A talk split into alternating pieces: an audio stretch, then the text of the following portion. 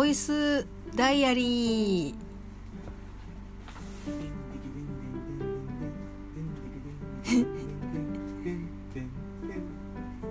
2020年8月の1日土曜日ミオのボイスダイアリーです。久しぶりに早い時間というか何て言うんですかねその日中に撮るのがすごく久しぶりなんですけど目の前にはですね旦那さんがポケモンカードを開けて多分仕分けをしてるんでしょうね。すごく真剣に仕分けをしております。普段もねそれぐらい物事真剣に取り組んでくれたらいいんですけどなかなかうまくいかない今日この頃でございます。今日は昨日に引き続き天気が良かったです。というか昨日よりも良かったです。4時過ぎぐらいにちょっとだけポツってきましたけど雨が。来ました。来ました。嘘ついてないでしょ？怖い。あのちょっとねポツッと来たんですけど傘を差すことはなくてですね基本やっぱり終日晴れてました。非常にですねむしろもう暑いっていう感じでなかなか人間の体には応える暑さでした。朝はですね、えー、寝坊しました。9時のラジオ体操をですねかりちゃんといつも一緒にやってるんですけどまあ昨日の寝坊よりは比較的被害は少ないですけどまあそれでもね結構大幅に寝坊してしまって本当に反省している次第でございます。であのかりちゃんとラジオ体操をする前にですねまあ本当カリーちゃんが勧めてくれなかったら読むことはなかったであろうキングダムのですね途中報告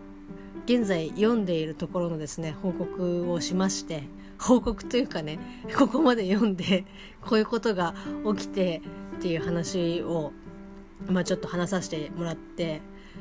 多分2 3 0分ぐらいその「キングダム」の話をしたんですけど話してる途中にもう本当割とガチでこう泣き始める私みたいな感じだったんですけどまあそれぐらいですね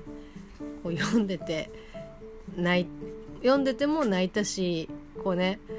その「キングダム」が好きな人と話をしてこうねやっぱ泣けてくるんですよね。これからもっと辛いことあるっていう風に言ってましたけどやっぱね乗り越えていかねばならない悲しみはあると思うんです今目の前に起きた悲しみをですね受け止めることでこういっぱいでちょっとその先にまあ進んではいますけどなんかやっぱりねその悲しかった出来事をこう頭から消えるっていうことはなんか常にですねふっとするとああもういないのかっていうふうにこう思ってしまう。まあそれはねもうしょうがないことですしこれから先もですねずっと思い続けることだとは思うんですけどもう悲しみやね怒りに明け暮れるというかそれに縛られることなく私もですねこうシと一緒に、まあ、飛信隊の仲間たちと一緒にですね、まあ、彼らももうもう当たり前ですけど私以上にこう悲しかったり悔しかったりっていうことを抱えてそれを乗り越えてこう前に進んでいくしかないっていう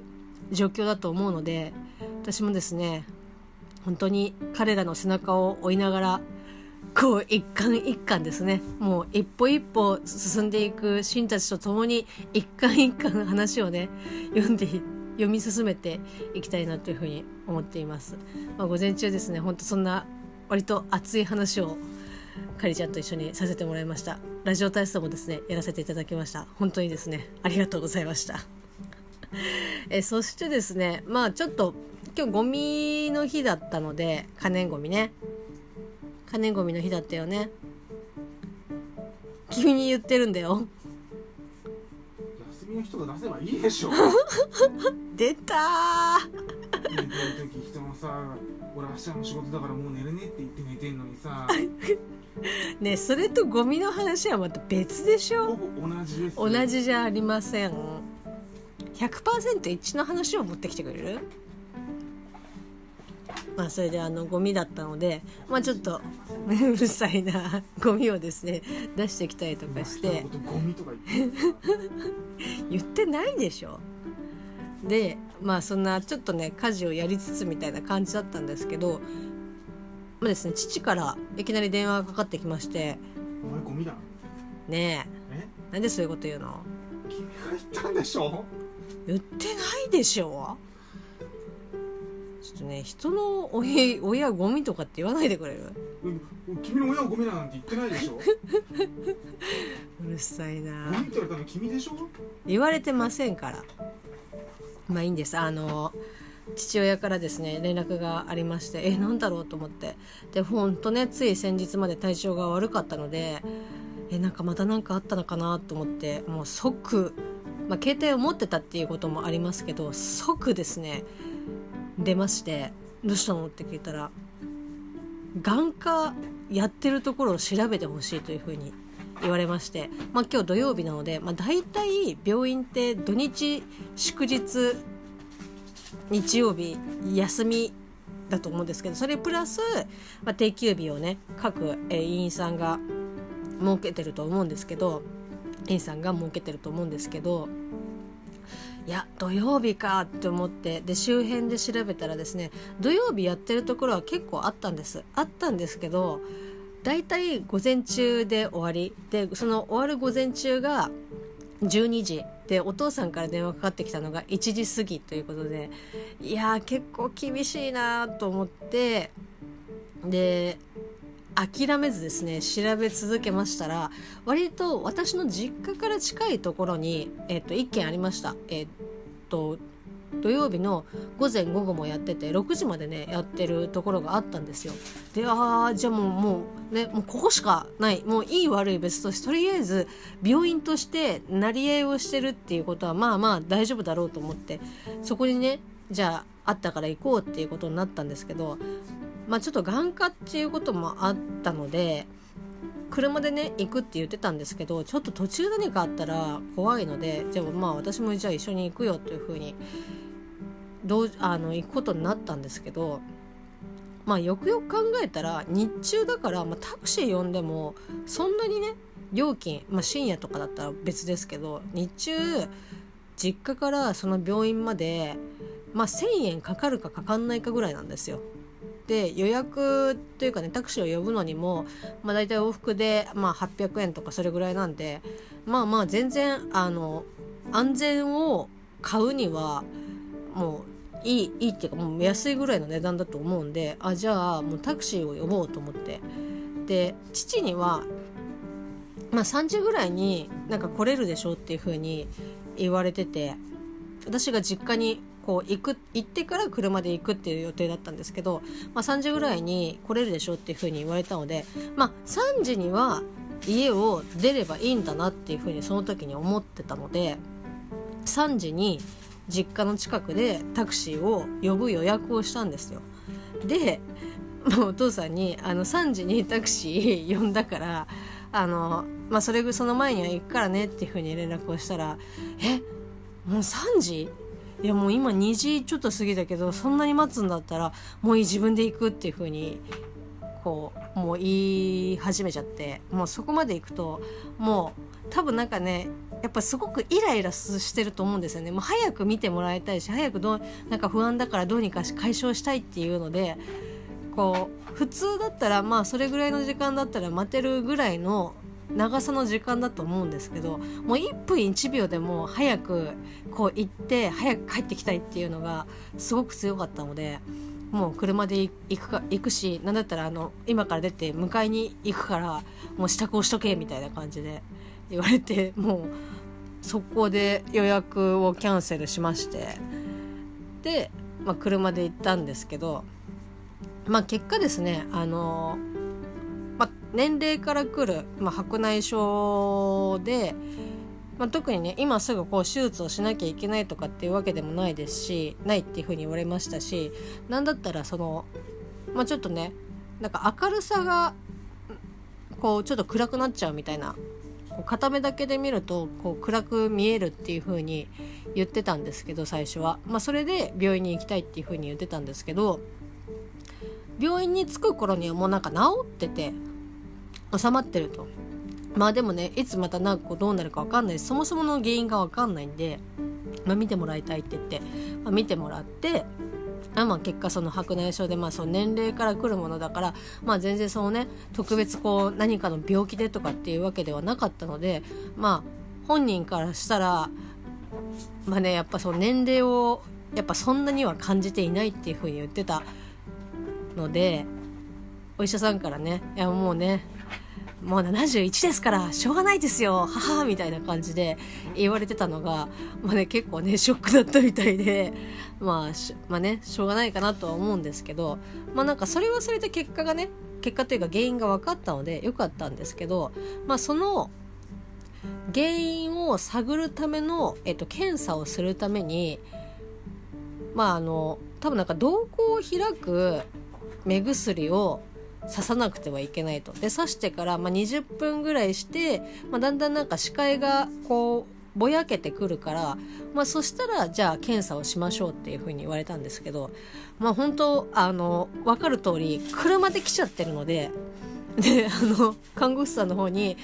なんか今からこういうふうに目薬をやってこういう症状になって検査をしますって言ってでお車ではいらっしゃってないですよねっていうふうにまあよくよく考えたら、まあ、確かに眼科で、うん、車で来るっていうことってまあなんか良くないんだろうなっていうふうに改めて痛感したんですけどいや車で来てますって言ってでしかも私免許持ってないんで 運転できないんですって言ってああそうですかって言ってでしで しかもそこの眼科は駐車場が1台しかないんですよ。だからその目薬を打って検査が終わってもうしばらくはやっぱ視界が歪むんでもう今日は目薬のその検査をやったら運転はできませんっていうふうに言われてしまったのでずっとねその駐車場に置いておくこともできないしまあその病院からは他のね来院されるお客さんとかもいるので患者さんもいるのでやっぱずっと置いとくのはみたいな感じで言われてしまってでいやうーん。どうしようかなと思ってどうしようかなというかもう選択肢はもう本当にねない人一択しかなかったんですけどとりあえず車を置いて一回帰って車を置いて、まあ、徒歩なりバスなりタクシーでもう一回病院に行ってそこで、まあ、目薬をもう検査をするっていう手段しかないと。それか後日。しかなかったんですけど、まあ、本人はねもう本当に見れるんだったら見たいし、まあ、その後ね予約取れるかも分かんないし休みが取れるかっていうのも分かんなかったんであの今日見てもらいたいですっていうことでもうあれですよ。もうだからタクシーで来りゃよかったのにっていう風に、本当心の底から思いましたけど、まあ、一度車で実家まで戻りまして、まあ、5分ぐらいなんですけど、戻って車を置いて、約20分ぐらいですかねこう父とですねポテポテ歩きながら病院に行き、まあ、検査をしてでまたポテポテですね同じ道をですね歩いて帰ってったわけなんですけど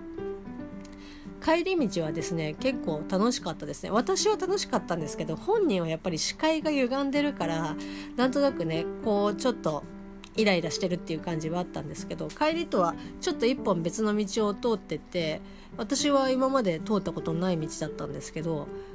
なんかいろんなねお家があったりとか畑があったりとかあこのうちいいねとかっていろいろ話をして結構ね帰り道は割とまあ原因も分かったっていうのもあったんで。私としてはなんか父と2人で過ごす時間が設けられてよかったなっていう感じではありました。で実家に行ってから父の髪の毛をバリカンで刈りそして私はですね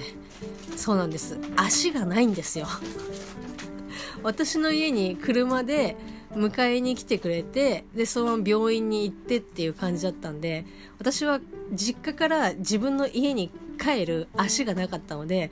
もう歩いて帰りましたよ。だいたい私の足で、まあ、3 4 0分ぐらいなんですけど、まあ、ポテポテ歩いて帰りましたけどだからもうね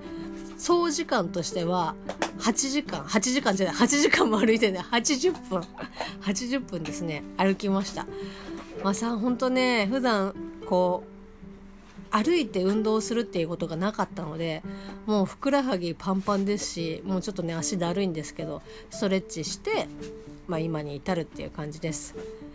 まあ、今日はこれをね配信したらもうすごいねバタンキューしそうなのでもうそろそろ寝たいと思いますけどまあそんな感じだったので晩ご飯を作るね余力もなく旦那さんが餃子の王将でテイクアウトで餃子をね買ってきてくれたのでまあ本当ね最後の締めは本当に良かったなっていうふうに思っております。餃子美味しかったです。それではまた明日。